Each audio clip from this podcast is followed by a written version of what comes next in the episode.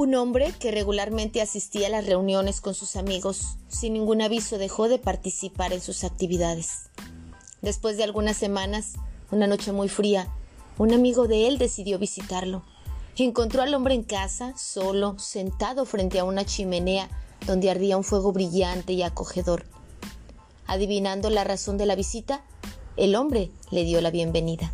Se hizo un gran silencio los dos hombres solo contemplaban la danza de las llamas en torno a los troncos de la leña que gritaban en la chimenea. Al cabo de algunos minutos, el visitante, sin decir nada, examinó las brasas que se formaban y seleccionó una de ellas. La más incandescente de todas. Retirándola a un lado del brasero en unas tenazas, volvió entonces a sentarse. El anfitrión prestaba atención y al poco rato la llama de la brasa solitaria disminuyó hasta que solo hubo un brillo momentáneo y el fuego se apagó.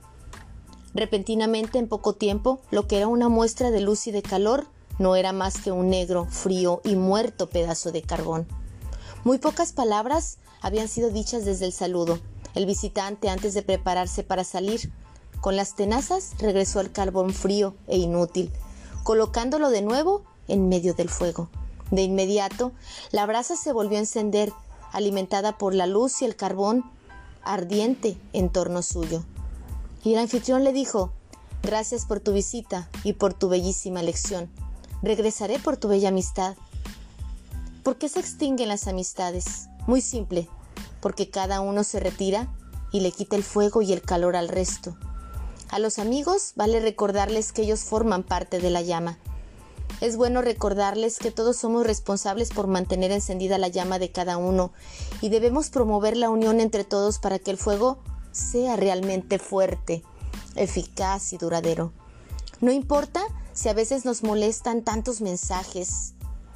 ¿Qué importa si estamos lejos? Lo más importante es estar en contacto.